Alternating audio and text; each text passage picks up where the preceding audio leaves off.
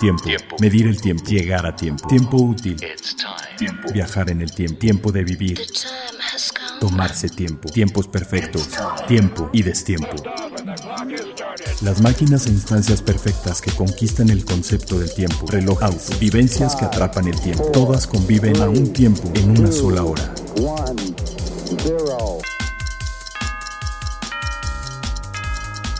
Hora local.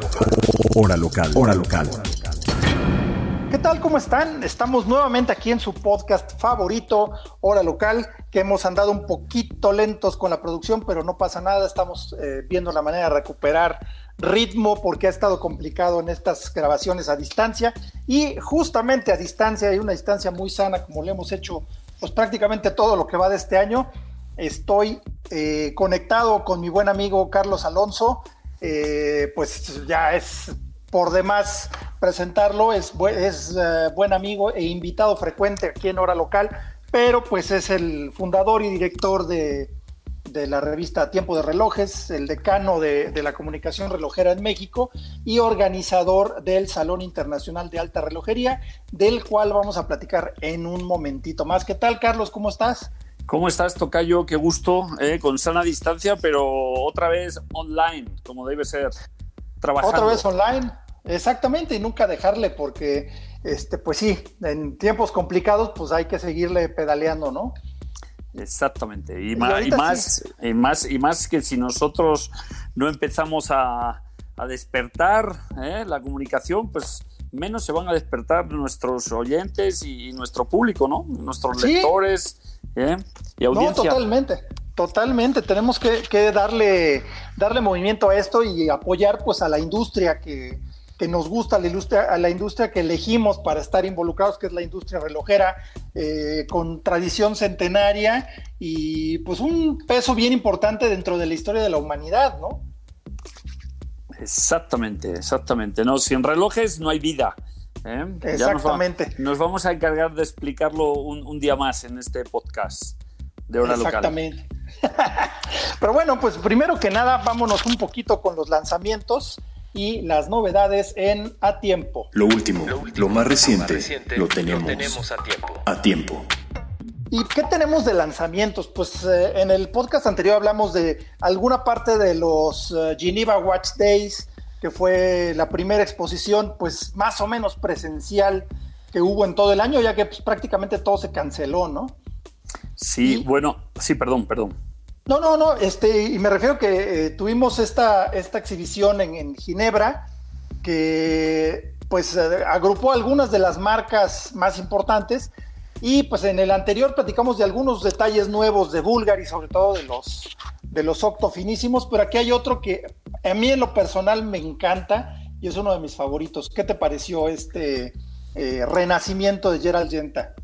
Pues muy apropiado porque todos los amantes de la relojería tenemos eh, cierta mitomanía hacia el nombre Gerald Genta, ¿eh? como todo el mundo sabe, esto de que haya hecho dos mitos como el Royal Oak, haya diseñado el Royal Oak y el Nautilus, pues imagínate, o sea, ya eh, dos vacas sagradas, y dos santos griales inmortales. Entonces, sí, mm, estoy de acuerdo contigo, eh, muy fresco el hecho de que ya Bulgari, después de quitar el, nombre en la carátula de Gerald Genta para absorber todas las creaciones de los viejos atelier Daniel Roth y Gerald Genta, ponerles la marca Bulgari, está volviendo a rescatar piezas como este Arena Beat Retro con el logo de Gerald Genta. Yo creo que muy aplaudido por toda la comunidad de fans relojeras.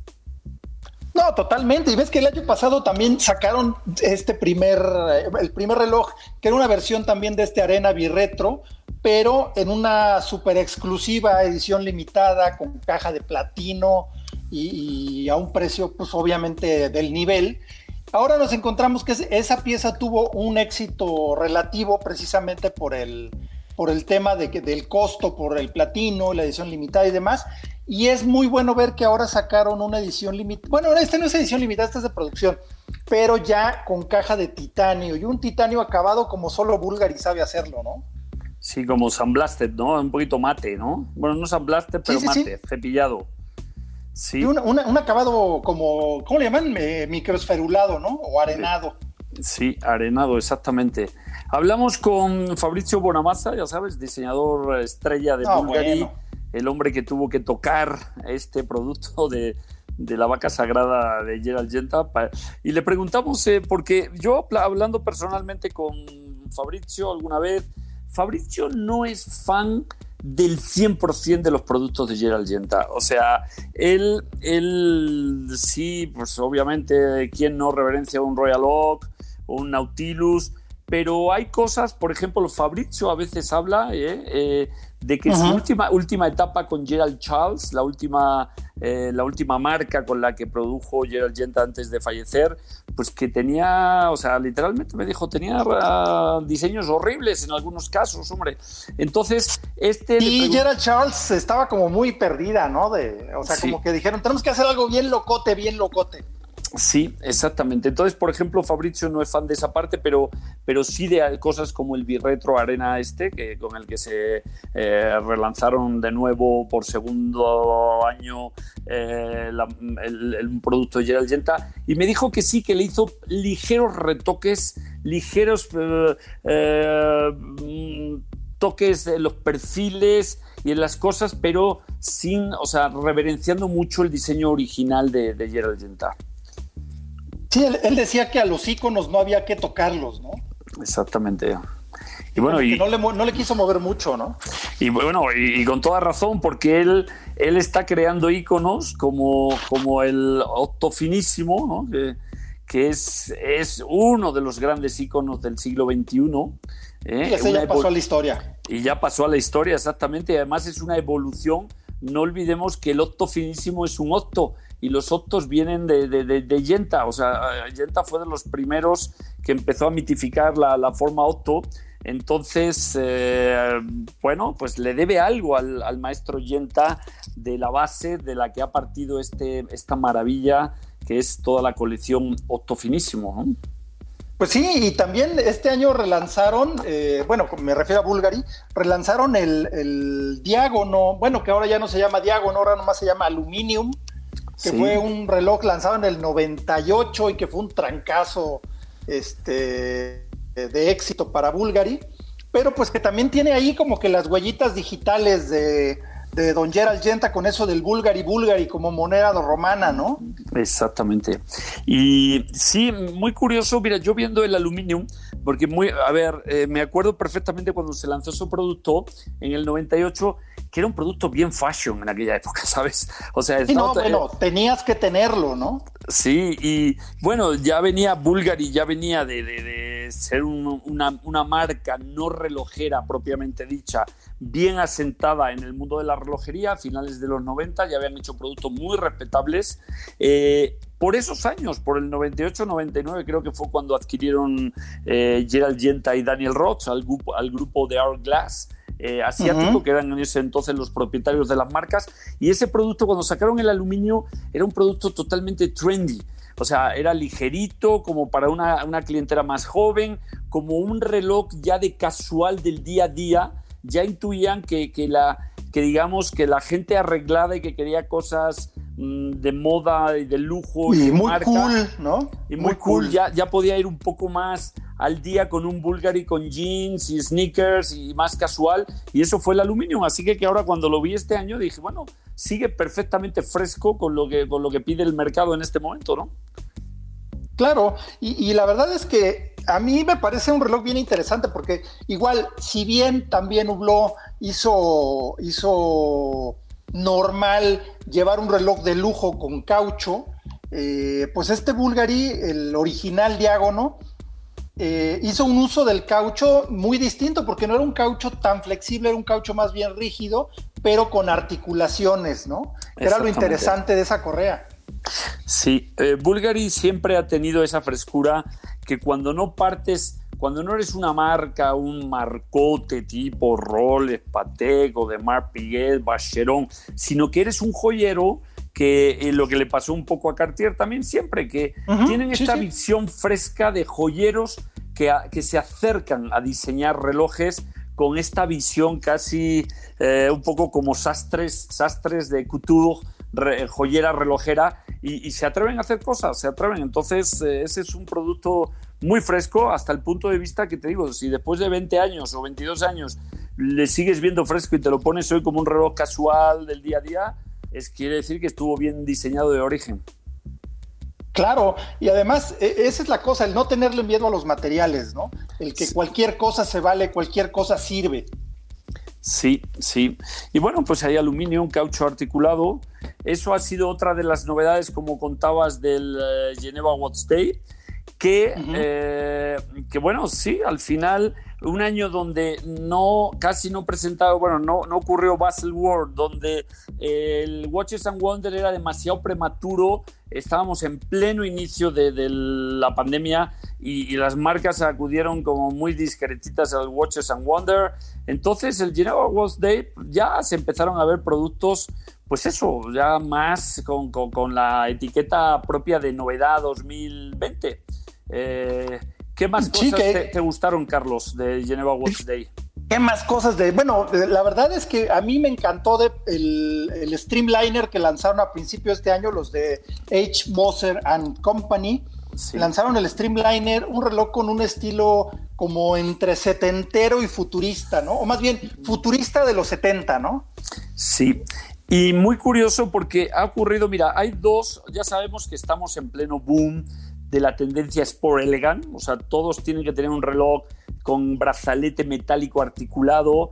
Eh, e integrado. E, integrado. Entonces, me llamaban la atención dos productos. Este, este eh, Streamliner eh, y el, el, que presentó Laurent Ferrier, ¿eh? Yo creo que dos, dos, dos bien bonitos y bien atinados porque no se tienen que parecer necesariamente a un Royal Oak o a un Nautilus, que son los padres de esta tendencia street eh, de, perdón, eh, Sport Elegant, pero los dos lo habían sacado previamente con una complicación. Bueno, eh, Laurent Ferrier lo ha sacado con un turbillón oculto por atrás, que por adelante se ve simple, pero trae un turbillón oculto, lo cual... Eso está padre, porque es un turbillón como más íntimo, ¿no? Es para ti, no es para presumirlo, ¿no? Sí, pero es una bonita forma de tantear, porque verás, a la hora de hacerlo con un turbillón por atrás, como este Streamliner que te acuerdas que salió con un, mono, un cronógrafo monopulsante hecho por, por Agenor, por Videred, ¿no? Eh, y ahora viene en una,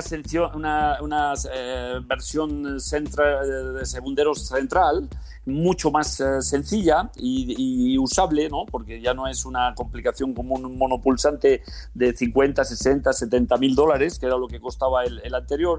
Pues yo creo que lo plantean primero en una alta complicación, la forma, lo ven, lo ven cómo responde el público, si funciona, si les gusta, obviamente poca producción y si, y si funciona, pues se avientan a la versión sencilla, clásica, que es la de más, eh, eh, no lo voy a llamar comercial, pero de más de amplio espectro. Y lo mismo han hecho Laurent Ferrier y este Streamliner, y los dos, la verdad, están bellísimos. O sea, sí, eh, le atinaron.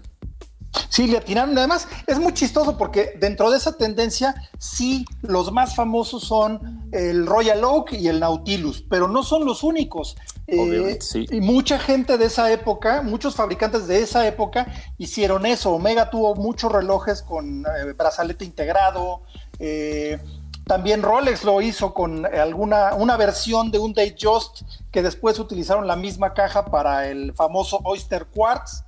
Sí. vaya, o sea, es como una tendencia más de la época, ¿no? Porque también decían cuando lanzó Chopard del el reloj, el San Moritz. Sí. Cuando, ¿qué es el qué? El, Alpine Eagle. El Alpine Eagle ahora, sí.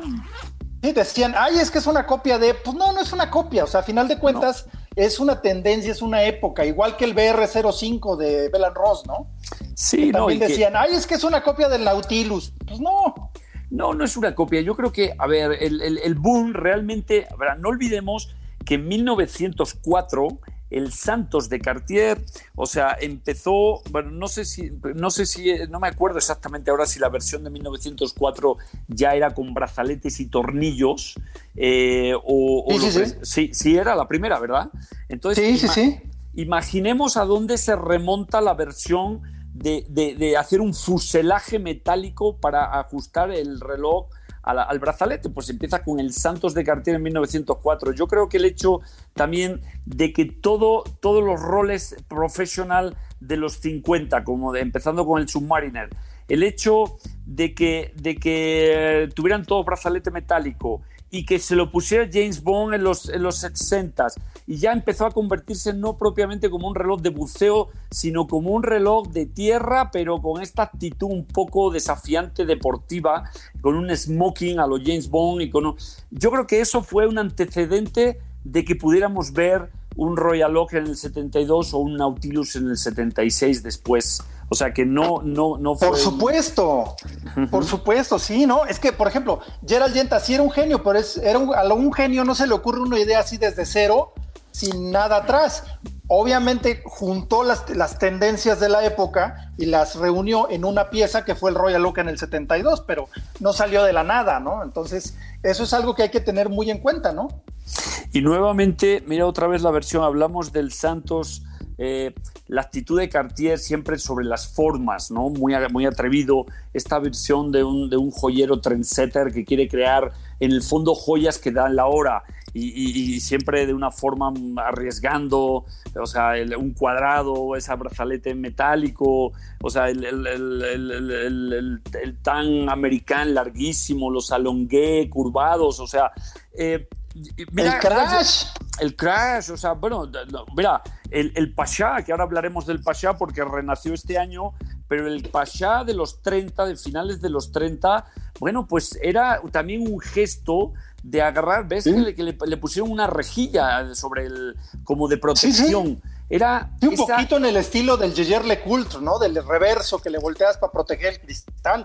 Exactamente, el reverso era del 31. Bueno, pues eh, este tema de agarrar, porque Cartier no diseñaba para militares, ya cuando, cuando eh, diseñaba para Santos Dumont, pues no era un piloto, era un, era un, era un eh, influencer de la época en París, un brasileño que extravagante y, y, que creó una extravagancia usando pues una inspiración casi militar. El Pasha otra vez con las rejillas en el 30 para protegerla, pues era una forma como de proteger casi militar que había habido en algunos en unos relojes de bolsillo adaptados a la pulsera anterior, no de Cartier, de otras marcas, pues, pues ya lo, lo, lo empezó a poner. Y Gerald Yenta tenía también esta visión casi como de un joyero diseñando relojería, porque cuando tú viste todos sus pendulets y todas las cosas que ha hecho Gerald Yenta más allá de los relojes de pulso, pues, pues era, era muy era muy joyero, era muy atrevido, era muy irreverente con, con, el clasicismo, o sea, lo trastocaba totalmente. Así que, que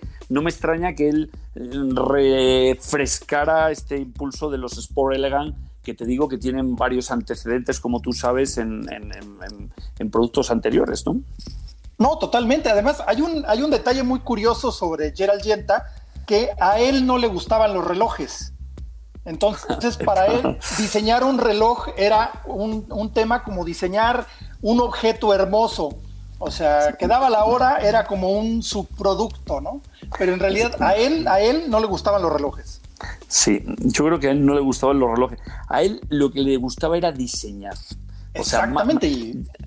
bueno, yo tuve la, tuve la suerte de, de, estar en su apartamento de Monte Carlo pues tres meses antes de que falleció, porque le hicimos una entrevista para Tiempo Relojes, que fue de las últimas que dio, y el hombre ya estaba muy mayor, y eh, bueno, allí había vivido, allá tenía todo su patrimonio con Evelyn, su esposa, y, bueno, nos empezó a sacar de un cajón el tipo y me dijo, es que tengo mil y pico bocetos de relojes diseñados no, a ver, señor Yenta, pero es una metáfora que... No, y empezaba a sacar y tenía todos los blueprints, estos hechos, ¿sabes? Como, como los sketches esos encima de un blueprint, y sacaba y sacaba y sacaba cosas que de verdad, y de, bueno, pues eso, eso hay ahí un material. Alguna vez lo comenté con Fabricio Monamasa, le dije, oigan, eso, hay material ahí para diseñar para hacer un libro. decenas de relojes, para nuevos relojes.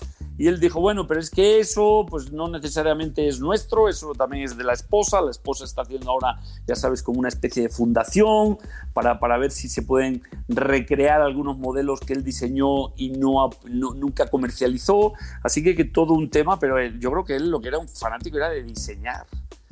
Exactamente, y, y, nos dio también, este, pues uno de los primeros, este, ¿cómo se llama? Bueno, pues su primer diseño, de hecho yo siendo muy fan de Gerald Genta, su primer diseño que fue el, famoso Polerouter de, de Universal Genève, ya ves que estuvo muchos años ahí, ¿no? Sí, sí, sí, sí.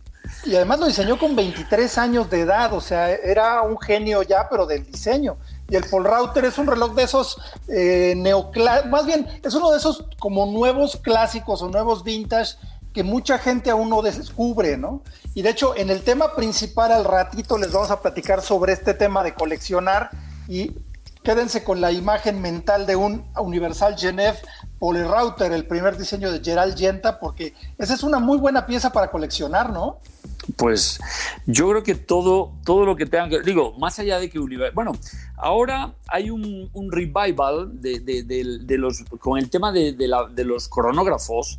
Pues ya has visto, o sea, hay bellísimos cronógrafos de los 30 y 40 de marcas que antes de la crisis del cuarzo, como Universal Genève o como Longines, eran súper queridas por todos los aficionados, muy legítimas en su, en su mecanismo. Eh, ya has visto que, hay, que está renaciendo este año hasta, hasta un, un Nivada. Bueno, el Nivada es más... Nivada Grenchen. Exactamente, el Nivada Grenchen con un diseño de los 70, de, de los 60, perdón, del 62 creo que es. Y están bellísimos todos esos cronos. Entonces, Universal Genève a, lo mejor hoy en día no es una marca que cotice brutalmente al alza en las, en las subastas, pero, pero los productos están bien gestados, eh, como, como este de ¿Sí? Jetta que mencionas. Y yo siempre creo que cuando el producto está bien diseñado y hay un autor Mm, del, calibre de Gerald Genta, tarde o temprano hay una generación que lo engrandece a nivel de colección, ese tipo de cosas. Totalmente, pero bueno, sigámonos con Geneva Watch Days. ¿Qué más tenemos de Geneva Watch Days? Porque mira, pues tenemos, ah, tenemos, mira, y hablando, hablando de una tendencia que es muy curioso, veo, estoy, ahora mismo, por ejemplo, recuerdo eh, Ulysse Nardin, que Ulysse Nardin además, eh, Patrick Pruneau, su CEO, fue de los que dijo, aunque estoy en el Watches and Wonder, no voy a enseñar nada en la plataforma digital de Watches and Wonder. O sea, la primera eh, contacto con el público de novedades Ulysse Nardin ha sido en el Geneva personal. Exactamente, y presentó, presentó eh, bueno, un, un modelo que se llama Blast y eh, me llama la atención porque no sé si te has fijado, este modelo es esqueletado con un turbillón, vale, con todo, con todas sus escapes eh, de silicio muy evolucionado, tiene toda esa tecnología, pero hay una barbaridad, o sea, una de las grandes tendencias propiamente del 2020 son relojes turbillón esqueletados. O sea, todo el mundo, si te pones a fijar, no nos habíamos fijado hasta que vimos uno y otro y otro. Breguet acaba de presentar uno hoy con doble turbillón. O sea, eh, Ulysse eh, Suisse lo lanzó hace dos días. O sea, todo el mundo tiene un turbillón esqueletado, más moderno o menos moderno.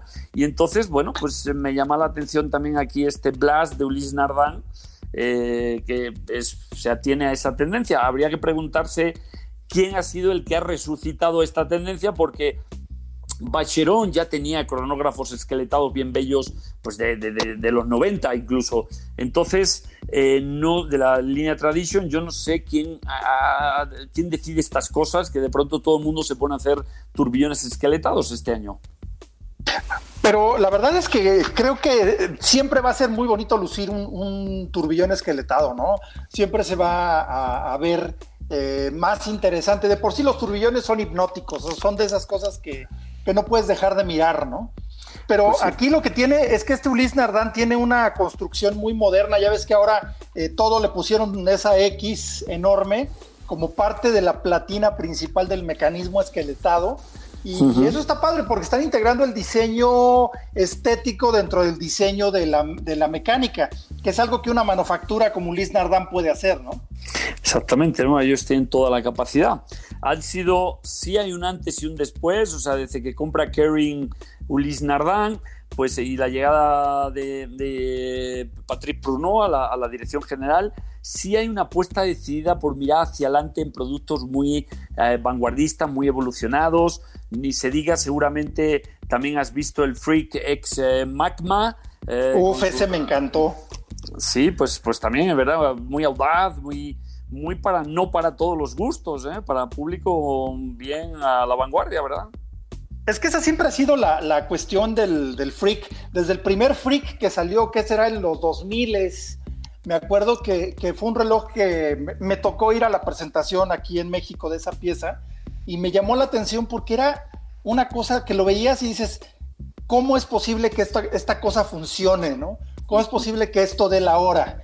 Y ya ves que fue este, una, una idea de nuestra querida Carol Forestier cuando estaba en Ulis Nardán y, pues quedó ahí ese legado, pero el freak ha evolucionado mucho más allá de ese primer, ese primer modelo que dicen que tenía algunos problemas técnicos, pero fueron eh, mejorándolo poco a poco. Y ahorita el nuevo, el Freak X, este Magma, híjole, qué padre está, porque empieza con una caja de, ¿cómo se llama?, de titanio, que toda la parte exterior tiene una como cubierta de, de, un material epóxico con fibra de carbón. Entonces el, epóxico es rojo, la fibra de carbón y se ve como vetas como vetas de madera, ¿no? Sí, parecen como circuitos integrados ahí de una, de una, de algo de ciencia ficción, ¿verdad?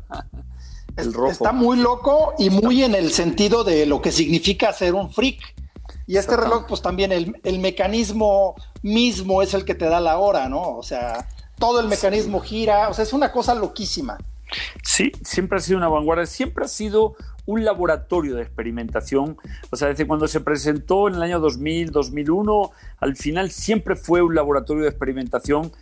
Uh, Ulis Nardán, que fue pionero con el, uso del silicio, gracias al Freak, eh, usó el, el, Diamond Seal y el níquel fósforo y luego otra vez el, silicio. O sea, siempre estuvieron um, jugando a la vanguardia con los materiales a ver qué generaba menos energía estática al rozamiento, que afectaba a la, a la precisión. O sea, entonces sí, siempre, ahora ya porque llevamos seis, siete años que la técnica ya no es tanto de research and development, ya no hay que, ya no hay que investigar tanto, está todo el mundo más en las formas, en los materiales, en el design, pero, pero el freak no hay que olvidar que siempre ha sido una vanguardia por dentro y ahora un, también, un rompedor de esquemas, ¿no? Y ahora por fuera también, por lo que vemos. No, y, justo eso que, que dices es bien interesante. Me gustaría retomar eso de que en, cuestiones técnicas, en cuestiones mecánicas, pues prácticamente ya todo está inventado. Los fundamentos de la relojería eh, mecánica son de mínimo 100, 200, 300 años algunos, ¿no? Entonces, es, eh, reinventar algo que ya existe e ir mejorando. O sea, hay, hay cambios que, que han ayudado a la diferencia en materiales y demás, pero en los fundamentos son muy antiguos. Entonces, ahorita estamos como en una época más de formas, ¿no? Y era lo que, lo que platicamos, ya ves que eh, le están dando vuelta al rizo, pero algunos con más creatividad, otros con no tanta, y, dentro de cada quien su rango de operación, ¿no? Aquí quería comentarte lo de, por ejemplo, Rolex, que creo que en el, en el podcast anterior algo platicamos de, algo platiqué de, de, lo de Rolex, pero vale la pena retomar eso porque se suponía primero que nada que Rolex no iba a presentar modelos. Dijeron que este año no iba a haber. Sí. Y, bien que, y bien que trabajaron porque, mira, lo presentaron el 1 de septiembre y yo creo que esa semana todos los joyeros tenían las novedades ya en, sus vitrinas, lo cual quiere decir que con toda la, previsión que hace Rolex siempre para, para, cualquier lanzamiento, pues tuvieron normalmente previsto para lanzarlo en marzo o abril en Basel. Si este año ganaron cinco meses para poder producir, pues lo que hicieron fue aprovechar el, lanzamiento tardío para inmediatamente entregar, lo cual también es muy bueno porque muchas marcas, eh, habla de la confianza de Rolex en sí mismo, muchas marcas primero tantean en Basel, en Basel World o, Watch ¿Ah, Wonder y en función de los pedidos o del éxito, de la reacción de la prensa y, de los eh, joyeros, pues fabrican más o menos. Y entonces Rolex ya lo fabrica todo sin habértelo mostrado porque está completamente seguro de que se va, se va a, desaparecer, como es lo que he oído. He hablado con varios joyeros y me dicen, de todo lo que presentamos el 1 de, septiembre, no queda nada ya. Estamos esperando a que repongan en un mes porque se fue todo volando, ¿no? eso, eso es exacto, lo supieron aprovechar muy bien, ¿no? Sí. ¿Y qué te, gustó qué te gustó de Rolex, de las novedades? Pues mira, realmente me llamó la atención que se atrevieran con los eh, Oyster Perpetual a secas, los que no traen ni calendario, que se atrevieron a hacer versiones de colores. Que en el, en, el, en el universo de Rolex, eso es completamente deschongarse, eso es volverse locos, eso es aventar la casa por la ventana, ¿no? Porque si hay una marca conservadora, es Rolex.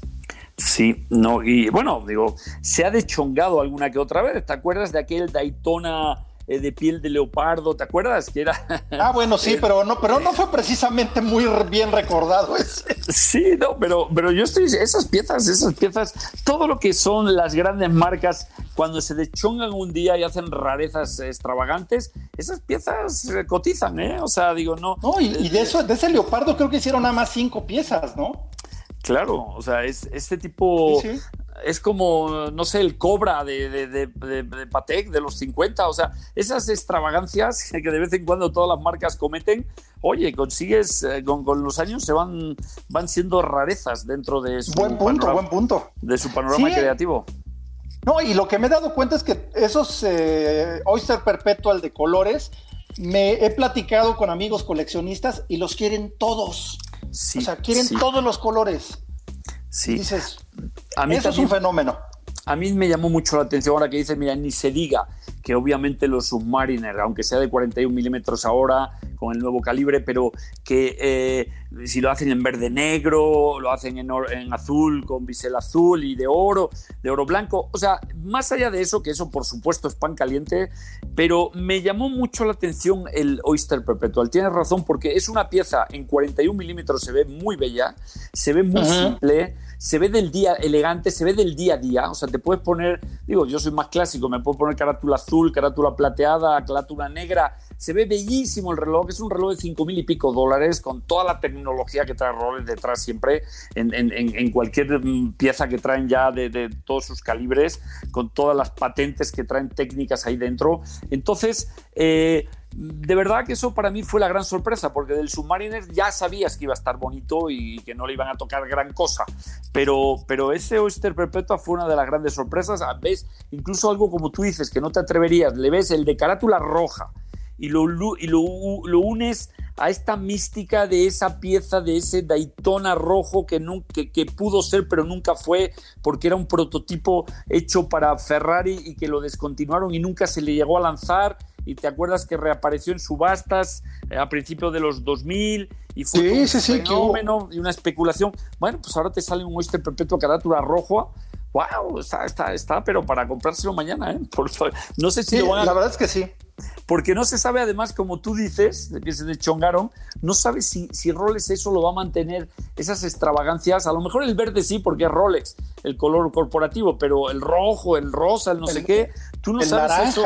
Sí, no sabes si eso va a descontinuarse pronto y si se descontinúa pronto, pues eso son piezas, pero, para, pero ya, para comprarse una ¿eh? y aguantarlas. totalmente. Sí. Totalmente. Y el fenómeno del, del hall que ahora le dicen este, ya ves que de por sí, bueno, a Rolex no le gusta que le pongan apodos a sus relojes, pero la verdad es que es una forma muy fácil para los expertos, coleccionistas y fanáticos para reconocer y distinguir una versión de otra, ¿no? El Coca, el Pepsi, el, eh, Batman.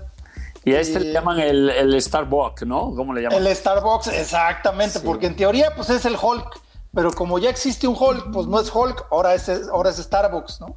Sí, eso que dices que a Rolex no le gusta, en el fondo sí le gusta, pero no lo dice. Ah, o sea, claro, toda esta mística que se ha creado con nombres propios alrededor, con, eh, nombres de, cómplices sobre los Rolex y, y el... O sea, eso, eso en el fondo, no ellos nunca lo van a defender, pero en el fondo les gusta que ahí la calle hable con una jerga, jerga de diccionario ilustrado Rolex, ya, ¿sabes? Como Exactamente, un mundo aparte ya. No, además su postura oficial, precisamente por tan conservadora, es no nos gusta, pero tú dile como quieras, ¿no? Y está bien porque eso habla de un amor a la marca, porque eso sí, hay que reconocer que el amor que genera, el fanatismo que genera Rolex, muchas, muchas, muchas, muchas marcas ya lo quisieran, si no es porque, si no es decir todas. Claro, claro, y al final y al final tú ves nombres como, o sea, Rolex impone eh, eh, la, gente empieza llamando un panda, ¿no? Por ejemplo, un modelo color panda eh, blanco y negro, los pulsadores, los subdiales y demás, y el, contraste, y, ya acaban extrapolando el nombre de Panda a todos los relojes ya. Ya si es ese contraste, pues ya le llaman versión Panda a cualquier marca y lo, generó, lo generaron los fanáticos de roles, hablando de ese tipo de, de combinación blanco-negro, ¿no? No, totalmente. Y bueno, pues nos salimos un poquito de Geneva Watch Days, pero digo, Rolex siempre es un tema interesante. Ahora, Breitling, ves que presentaron también ahí, bueno, acaban de presentar también sus, sus relojes eh, multicolores con calibre super quartz. Sí. Que son los, eh, ¿cómo se llama? Ay, pero ahorita tengo acá el nombre. Se llama el Endurance Pro, el Endurance Pro. Sí, un reloj de cuarzo, un reloj de cuarzo, el super cuarzo de, eh, clásico de, de, Breitling. ¿Y qué te, qué te parece? ¿Cómo los viste? Fíjate que me gustaron, ¿eh? además, el, hay, como podemos decir, este, sí, la relojería mecánica y todo, pero dentro de toda la relojería mecánica hay, hay de, como dicen, hasta la basura se separa y entre los relojes de cuarzo hay cosas muy interesantes, ¿no? Y, esos cuarzos que usa Breitling, que es el Super Quartz, son piezas bien interesantes porque tienen eh, un mecanismo termocompensado que se ajusta la frecuencia dependiendo de la temperatura, entonces es mucho más preciso que un cuarzo normal y tiene pues mucho chiste, ¿no? Entonces lo tenemos en azul, naranja, rojo, amarillo y blanco. Y ahí con, una caja de un material que se llama Bright, Light, que es eh, más ligero que el acero inoxidable y más ligero que el titanio, tiene una aleación ahí. Ya todo está en hacer aleaciones propias, ya todos tienen, ¿no? Tiene Lange el Honey Gold, eh, Hublot tiene, ¿cómo se llama? El King Gold. Sí. Eh, Rolex ya tiene el Oyster Steel. O sea, lo de hoy es patentar tus propias eh, aleaciones. Y pues así tiene un material Brightlink que es el Bright Light. Sí, el Carbotech de Panerai, sí, todo el mundo ya tiene que patentar. Si no patentas, no, si no patentas nombres, no existes ya. Parece que es el nuevo moto de, de las marcas, ¿no? Relojeras. Exacto. Y eso lo empezó Rolex también, ¿eh? Sí. La que empezó a patentarle nombre a todo, simplemente Oyster Perpetual. Sí. O sea, eh, en vez de decir este automático a prueba de agua, es Oyster Perpetual. Sí, no, no, no, es tremendo. Me enteré hace poco porque estas cosas que te sorprende. ¿Cuál es? A ver, eh, Ever Rose es la combinación eh, con el oro rosa. ¿Cuál es la combinación con el oro amarillo de Rolex? Se llama. Se llama. ah, no, esa, creo que no tiene nombre, ¿eh? Porque es, el, no, cuando, Rose, cuando combina acero oro lo tiene, tiene un nombre, ¿verdad? Ah, sí, se llama. Te vas a acordar seguro. Eh, rolesor. Rolesor, exactamente, ¿ves? Se llama Rolesor. Bueno, pues tú sabes que, por lo que me dijeron, creo que Rolesor lo patentó Rolex en los años 40, patentó el nombre de Rolexor. No, totalmente. Tenía una visión Hans Wilsdorf que hasta ahorita, este, pues entre su visión y lo que ha ido evolucionando muy pausadamente, es lo que ha hecho a Rolex lo que es hoy. Hay que reconocer eso, ni hablar. Pues exactamente. De Breitling me sorprendió, como tú dices. Eh, eh, bueno, es, es Super pero los Super de, de Breitling eh, por lo menos los antiguos no, no, he, no, he, podido profundizar en estos por tema de precio y demás, pero eran certificado cronómetro. COSC. Sí, no, sí son, estos, estos son COSC también. Vale, sigue haciendo honor a su, eh, su complicidad con la excelencia y con, y con, las cosas bien hechas. Y bueno, lo que, lo que sorprende es que se está desatando toda una euforia alrededor de la bicicleta. ¿eh? O sea, sea Tour de France ya has visto que, bueno, eh, George Kerr personalmente le gusta hacer montar en bicicleta, ya desde que empezó el CEO de Breitling ya empezaba a patrocinar cosas de bicicletas, certámenes suizos. Y bueno, la bicicleta viene también Tissot, trae algo ahí del Tour de France, que, lo, que lo lanzó ayer, pero, pero sí hay varias marcas en torno a la bicicleta como un nuevo estilo de vida y más con este COVID-19 que nos va a poner a todos a andar en bicicletas por la sustentabilidad y porque, porque hay que, eh, nos tiene que dar el aire cuando vamos paseando y la bicicleta te va dando el aire. Entonces, eh, bien, yo creo que viene una euforia. Ya verás que va a venir más de una marca subiéndose a la bicicleta en los próximos años. Y además, pues a un, público joven, con estas piezas un poco más baratas, asequibles y de color, informales, eh, viene en todos los sentidos eh, hace juego para, para, lo que está demandando el mercado y la realidad actual. Así es, y bueno, y un Breitling que se nos está pasando, que es el, el uh, ¿cómo se llama? Super Ocean Heritage 57, no son 57 milímetros, afortunadamente es por el año, es un reloj como tipo entre piloto y naval, pero con un reminiscencias vintage, la verdad muy bonito, el, Super Ocean. Eh, no es tan grande, aunque hay una versión de edición limitada de 48 milímetros, sí, que es el, el uh, Avenger Chronograph que la verdad sí necesitas tener brazos de Schwarzenegger para que te vea bien ese reloj.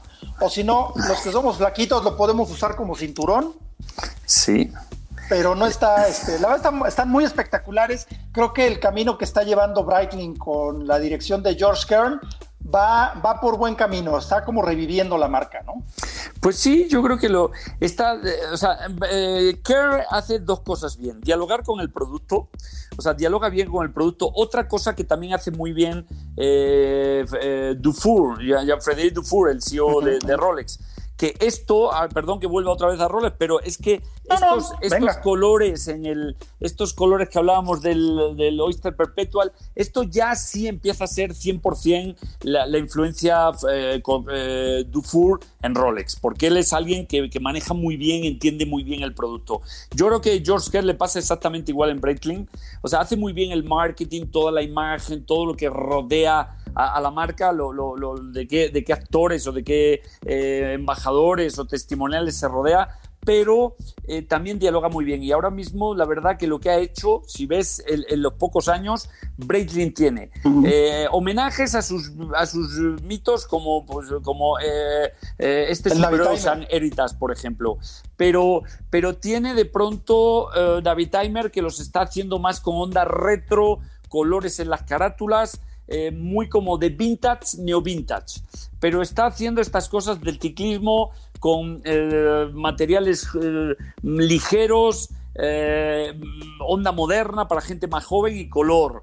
O sea, sí está tocando todos los palos que puede tocar una marca histórica y prestigiosa con un gran portafolio histórico como es Breitling. Yo creo que lo está haciendo bien. Sí, la verdad que creo que van, van por un camino excelente y que qué bueno porque le hacía falta a Breitling.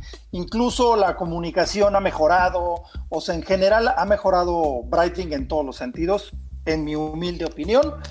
Eh, y bueno, pues ahora sí que, este, pues hablando ya de, estos eventos presenciales que ya, eh, pues ya son complicados por todo este tema de la pandemia, justo se nos viene el próximo evento presencial que es uno de los más eh, de los más importantes y ahora sí oficialmente vamos a platicar con Carlos Alonso en Gracias por tu tiempo.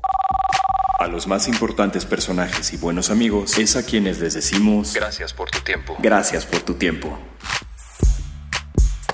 Ahora sí, Carlos, ya ahora sí pasamos a la parte entrevista. Lo anterior fue pura plática, que la verdad contigo siempre es un deleite hablar de relojes y bueno, platicar en general siempre es genial contigo.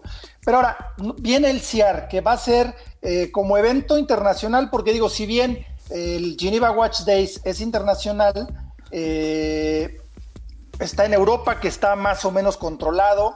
Eh, estaba más o menos cerrado allá, ¿no? Ahora, el primer evento en las Américas, y, yo creo que por tamaño el CIAR va a ser por mucho el más grande del año, y pues eso es algo realmente como para estar muy orgulloso que se haya eh, continuado y que se haya conseguido eh, armar un evento en estas condiciones. Y la verdad, primero que nada, felicidades Carlos. Y a ver, cuéntanos cómo va a ser el CIAR 2020.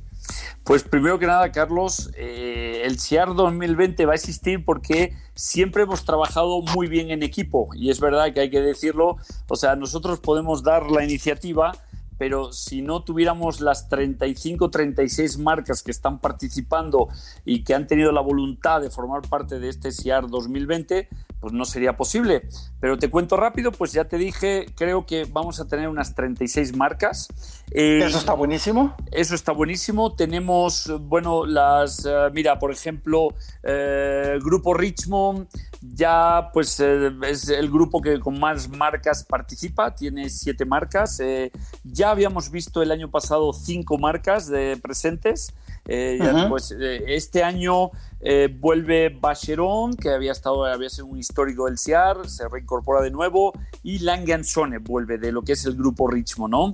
Em, también tenemos algunas novedades, como siempre el CIAR a nosotros nos da mucho gusto que si más allá de las marcas establecidas como Blood, Zenit, o sea, Frank Müller, Giga Perragot, o sea, muchas de las eh, marcas IWC, Panerai, Jägerle Cool, etcétera, que hemos tenido ya años anteriores, nos da gusto que las nuevas marcas de creadores más pequeños eh, se avienten a, explorar el mercado mexicano. Eso habla de un signo de madurez del mercado, porque mira, que este año, por ejemplo, una marca como Purnell, ¿no? Eh, o Charles, o sea, o que, por ejemplo, Charles Girardier, o que Trilop, que este tipo de marcas o Alchemist quieran venir al CIAR, para nosotros nos hace mucho orgullo, no tanto porque van a ser marcas fuertes, que van a vender decenas de relojes, pero porque estas marcas que prácticamente están en los 3, 4, 5 mercados súper maduros del mundo, que pueden estar en un Singapur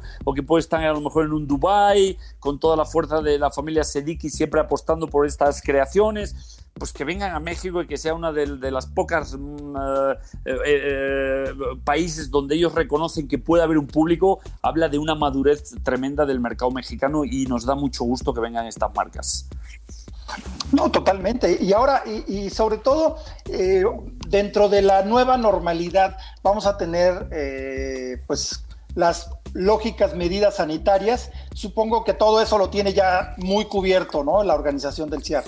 Pues sí, mira, eh, tenemos, eh, tenemos la suerte de estar alojados dentro del San Reyes Mexico City, el hotel eh, del grupo Marriott. Obviamente un grupo tan fuerte como el grupo Marriott, al que pertenece el San Reyes, pues tiene unas normativas internacionales muy apegadas, no se pueden jugar nada, muy apegadas a leyes locales y eh, bueno, siempre hemos partido de, atenernos a su reglamentación. Muy, están en contacto permanente con las autoridades locales, eh, eh, que les, que, les permite según el semáforo que vamos evolucionando.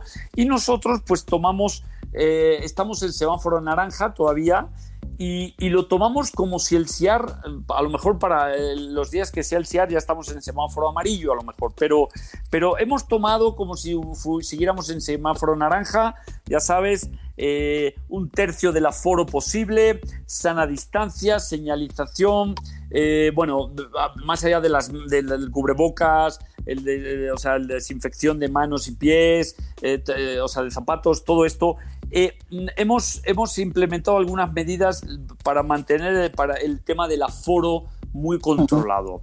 O sea, el CIAR históricamente a la hora de la comida y en las tardes venía mucho público, eh, porque es las horas cuando salen de trabajar y pueden venir. Este año, eh, digamos que obligamos un poco a, nuestros visitantes a preregistrarse y elegir módulos de dos horas.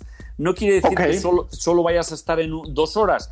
Puedes estar en módulos de dos horas, eh, siempre y cuando no supere un máximo de gente en todo el SIAR de 250 personas.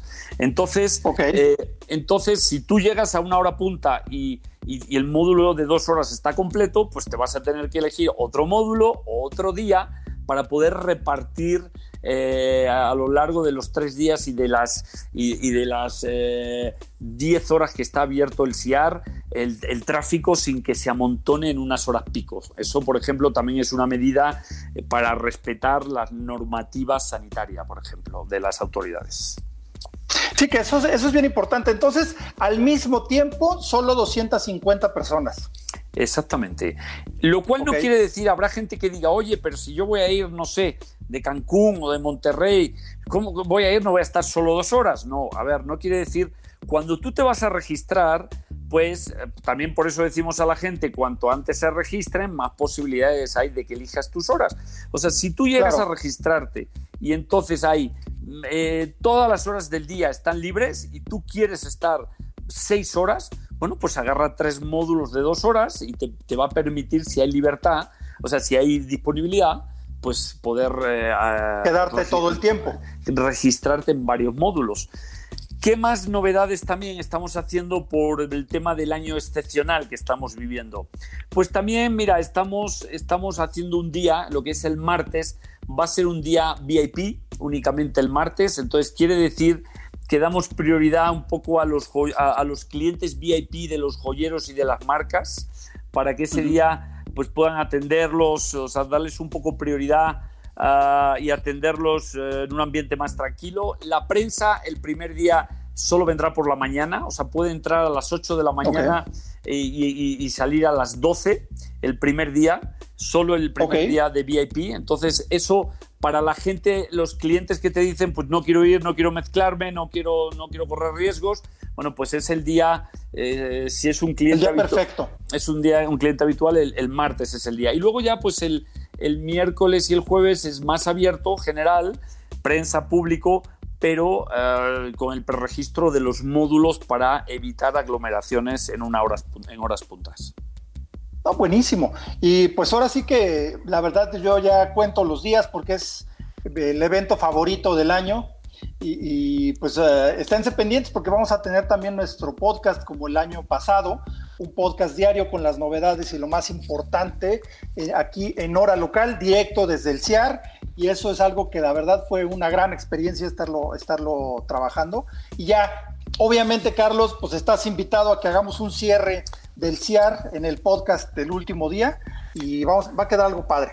Más que encantado y estoy cruzando los dedos para que podamos llegar a ese podcast, porque, porque ya sabes que, hijo, este año hasta, hasta no terminar y no clausurar, no, cantamos victorias de, nada, ¿no? Este año es muy especial en todos los sentidos. Y lo único que nos falta es un ataque de Godzilla o extraterrestres o algo así. Porque ha pasado de todo este año, de todo completamente. Pero bueno, y, es muy bueno saber que, continúa adelante el CIAR, por lo menos a cómo va la cosa, todo está muy bien, va en organización.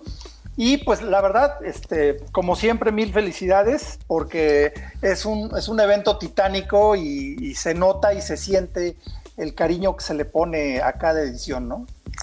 Pues eh, como siempre, bienvenido Carlos. Ya sabes que es tu casa, es la casa de todos los amantes de la relojería y da igual, tienes, o sea, bienvenidos. O sea, quiero decir. Bienvenidos todos. Todo el que respeta, el que le gustan los relojes, el que, el, que los engrandece y los dignifica y los hace llegar a las manos adecuadas. Mira, el CIAR no hacemos distinción de, de, nada, en el sentido de que solo queremos que sean grandes aficionados y grandes apasionados respetables de la alta relojería.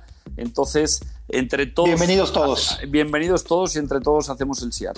Así es, pues vamos a ver qué, qué, este, qué promoción nos podemos eh, hacer para los eh, escuchas de hora local y nuestros seguidores en el canal de YouTube y demás. Pero bueno, vamos a, vamos a planear. Ahí les platicamos en el siguiente episodio del podcast y esperamos también ya recuperar un poquito la frecuencia, pero sí está un poco complicado por esta distancia. Pero en fin, oye Carlos, pues muchísimas gracias. Eh, la verdad es que siempre es un placer platicar contigo.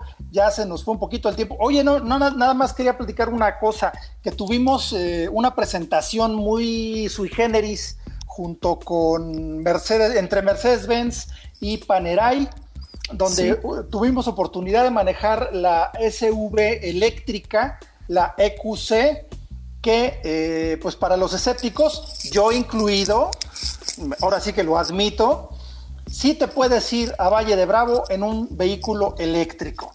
Eh, todavía de la distancia de aquí a Valle de Bravo no nos fuimos a un paso así que digamos muy lento, íbamos bastante rapidito y aún así llegamos con un 58% de la batería todavía disponible. Entonces, un rango impresionante. Obviamente se tendría que cargar allá para poder regresar, pero la verdad, muy impresionante esta manejada del EQC y ver las novedades de, de, Panerai, que presentaron todas las novedades de este año y tuve la oportunidad de volver a ver un viejo amigo que es el Lo Cienciato Turbillón, Maravilla.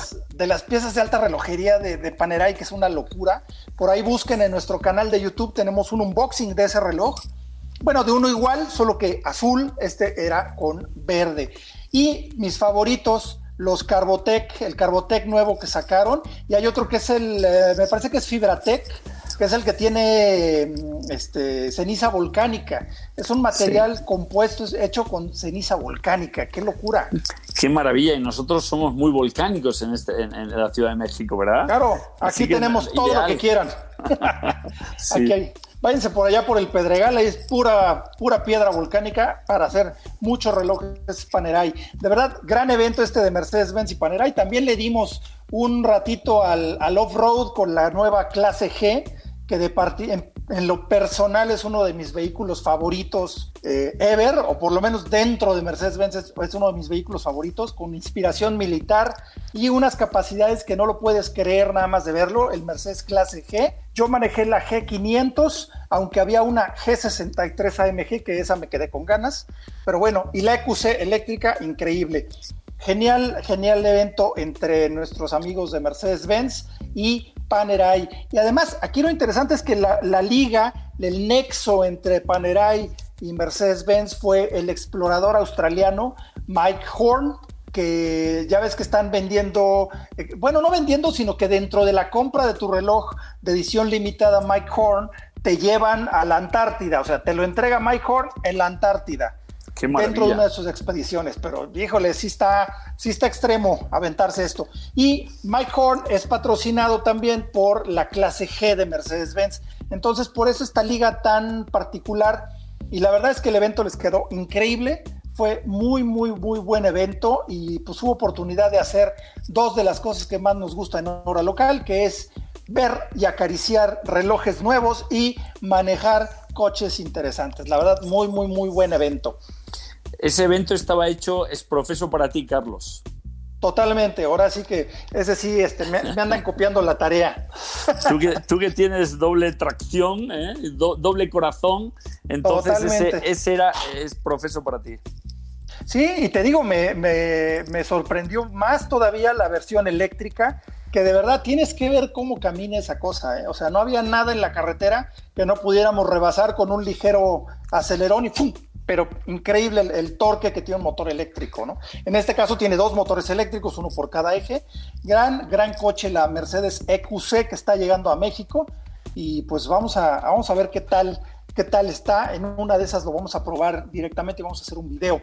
Pues muchísimas gracias Carlos Alonso por acompañarnos en este podcast. Siempre es un gustazo y pues eh, bienvenido. Esta es tu casa, este es tu podcast. Gracias a ti, Carlos. Y, es sorprendente cómo nos damos cuerda mutuamente tú y yo para, para hablar de relojes. No, bueno, se nos fue mucho más tiempo. De hecho, queríamos platicar de otros temas, pero ya se nos comió el tiempo. Lo vamos a dejar para otra ocasión. Eh, y pues ahí estaría muy bueno. Este, vamos a hacer uno eh, con una dinámica que voy a poner en las redes sociales de Hora Local, que para que las tengan en cuenta es en Facebook, nos encuentran como Hora Local MX. En Twitter y en Instagram estamos como arroba hora-local. Y por supuesto nuestro canal de YouTube, Hora Local. No dejen de eh, pues, suscribirse, se les agradece si les gustan los videos que ven. Pónganle un like, pónganle un comentario, suscríbanse y pónganle clic a la campanita para que les lleguen notificaciones de cada nuevo video. Eh, pues ahora sí que todo, todo es parte de Hora Local, todos somos una comunidad y la idea es que esta comunidad siga creciendo. Oye, y qué buen nombre, ¿eh? Porque tú ya te esperabas que venía el COVID, ¿verdad? Cuando pusiste hora local, porque todos vivimos ahora en una vida local. Todo es local, todo es walking distance desde casa. Se acabó ya lo de andar cruzando la ciudad todos los días, ya es todo local. Se acabó, ¿sí? Fuiste un pionero en, poner el nombre eh, post-COVID antes del COVID, ¿ya? Como hora local. Sí, totalmente, ¿no? Pues muchas gracias, Carlos. Y bueno, pues ahora sí que nos escuchamos en la siguiente emisión eh, de este podcast Hora Local. Más que emisión, pues la siguiente grabación, siguiente episodio. Muchas gracias a Toño Sempere, nuestro productor, que pues ahora sí que por la temas de distancia, pues está guardadito en su casa y no está aquí con nosotros, pero bueno, muchas gracias Carlos, hasta luego, nos escuchamos en el próximo episodio. Hasta pronto Carlos, un abrazo. Time to get it together. Esto fue Hora Local, Hora Local, el podcast de la maquinaria perfecta. Nos escuchamos en el próximo programa. Conducción y concepto, Carlos Matamoros. Carlos Matamoros. Productor ejecutivo, Antonio Semperi. Antonio Semperi. Voz en o, Arturo Jara. Arturo Jara. Hora Local es una producción de finísimos.com.